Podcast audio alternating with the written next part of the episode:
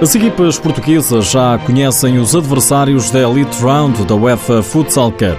O Sporting calhou no grupo do Dinamo Moscovo, o Braga volta a encontrar o Inter Movistar de Ricardinho.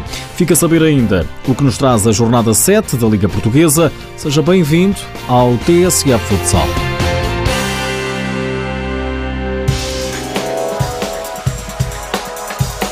Sorte diferente para as equipas portuguesas. Se por um lado o Sporting calhou num grupo mais acessível, onde é favorito, por outro, o Braga calhou num grupo que bem pode chamar-se, como se diz na gíria, o grupo da morte. Tudo uma questão de ranking. Começamos pelo Sporting. Os Leões fazem parte do grupo B, juntamente com Dinamo Moscovo, Nacional de Zagreb e o Algoic da Bélgica. São jogos que vão acontecer no pavilhão João Rocha, a sexta vez que o clube de Alvalade recebe uma ronda de elite da UEFA Futsal Cup.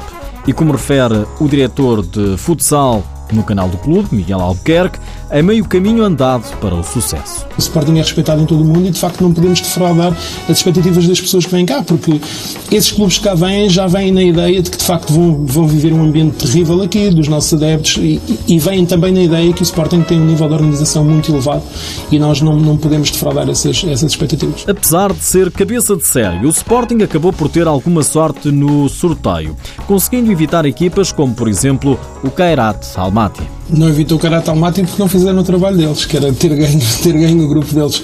Acabou por ser uma surpresa. Este formato da competição leva a isto, não parece, mas acaba por ser muito mais equilibrado. E o Kairat, com o facto de não ter ficado em primeiro lugar no grupo, pode, pode comprometer aquilo que seria uma natural ida à Final Four, porque acaba por ficar em segundo.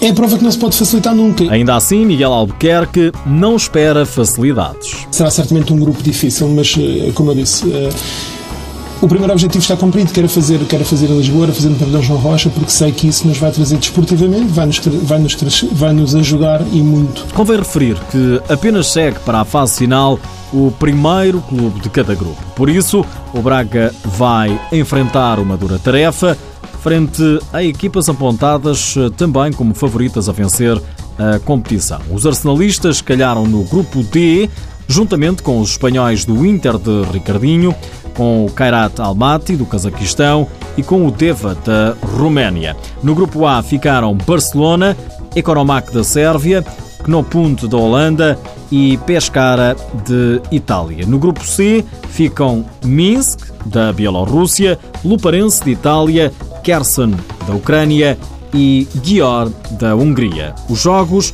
realizam-se entre os dias 21 e 26 de novembro.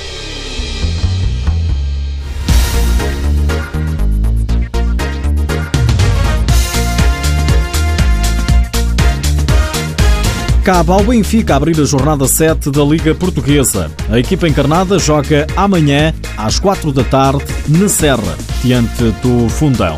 Já o Sporting é quem fecha. No domingo às 4 da tarde, os Leões recebem o Desportivo das Aves, penúltimo classificado. O jogo tem transmissão televisiva na TVI 24. Fica o restante elenco dos jogos amanhã, 5 da tarde, Fabril Barreiro, Borinhosa.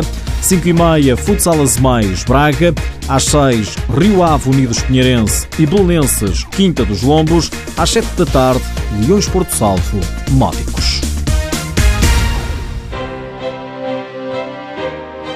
Um empate e uma derrota frente à Espanha foram os resultados da Seleção Nacional Sub-18 Feminina.